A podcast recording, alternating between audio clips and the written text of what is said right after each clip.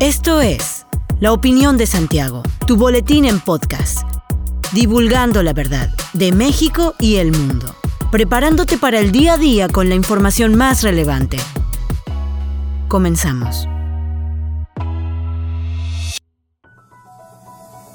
Buen día, bienvenido a la Opinión de Santiago, una dosis breve de información para arrancar el día con lo más relevante a nivel nacional e internacional. La mayoría de Morena en las comisiones de Justicia y Estudios Legislativos Segunda del Senado aprobó sin cambios la reforma que traslada el control administrativo, financiero y operativo de la Guardia Nacional de la Secretaría de la Defensa Nacional. Se prevé que este jueves se discuta en el Pleno. Después de tres horas y media, la Comisión de Justicia aprobó el dictamen con nueve votos a favor y ocho en contra, mientras que la de Estudios Legislativos Segunda lo respaldó con nueve en pro y 5 rechazándola. Morena en el Senado defendió el dictamen que traslada la Guardia Nacional a la Secretaría de la Defensa Nacional, argumentando que el pueblo manda y el 58% pide que tenga un mando civil, mientras que la oposición lamentó el bajo nivel de debate y votarán en contra, porque solo escucharon dogmas y posiciones ideológicas en lugar de argumentos constitucionales.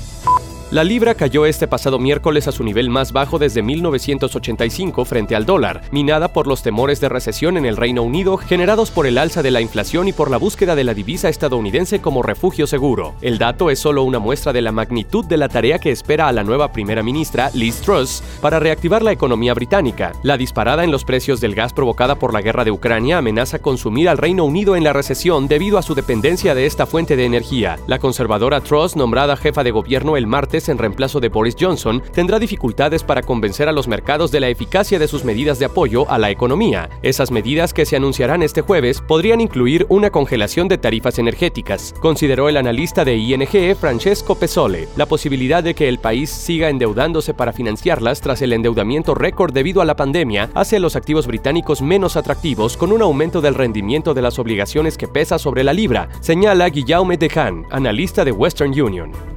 La 17 Zona Militar realizó la convocatoria para que el próximo 16 de septiembre se retome el tradicional desfile cívico-militar en el municipio de Querétaro. Esto es para conmemorar el 212 aniversario del inicio de la independencia de México. El gobernador del estado, Mauricio Curi González, informó que ya se hizo la convocatoria formal para que acuda a este desfile como invitado especial, acompañado de su gabinete estatal. Agregó que el desfile iniciará entre las 10 y las 11 de la mañana, aunque señaló que toda la información de los detalles del mismo corresponde a la zona militar, que es la encargada de organizar en el desfile de la capital llegan a participar entre 400 y 500 elementos del ejército mexicano, así como 30 vehículos entre arma blindada, unidades de artillería y de diversos agrupamientos como Plan DN3, reforestación, apoyo a las vacunas, por mencionar algunos.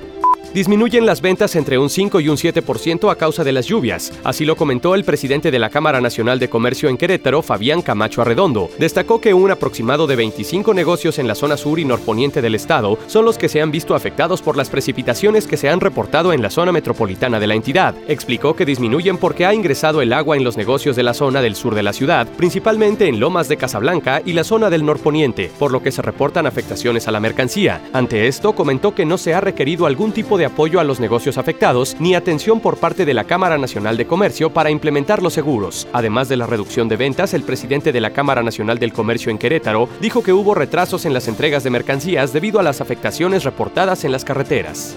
El gobierno del estado de Querétaro levanta la mano para que se consolide el proyecto federal presentado por el presidente Andrés Manuel López Obrador denominado Tren del Bajío y que buscaría conectar a Querétaro, Guanajuato, San Luis Potosí y la Ciudad de México, un proyecto que ha permanecido guardado durante años. El gobernador Mauricio Curi González precisó que de concretarse el proyecto sería una gran ayuda para la movilidad del estado, por lo que considera como una oportunidad de mejorar el tránsito de las personas. Aseguró que lo platicado con el presidente de México es que se busca que el proyecto se presente este sexenio, pero que se realice hasta el siguiente sexenio. Por su parte, la secretaria de Gobierno Guadalupe Murguía Gutiérrez afirmó que este proyecto es añejo y que por mucho tiempo ha tratado de consolidarse, por lo que esperaría que durante la actual gestión federal se pueda concretar. Hasta aquí la información de hoy. Regresa mañana para otra pequeña dosis con las noticias más importantes. Mantente bien informado con la opinión de Santiago. Encuéntranos en Facebook, Instagram y TikTok como arroba la opinión de Santiago. Hasta la próxima. La opinión de Santiago comprometidos con la verdad.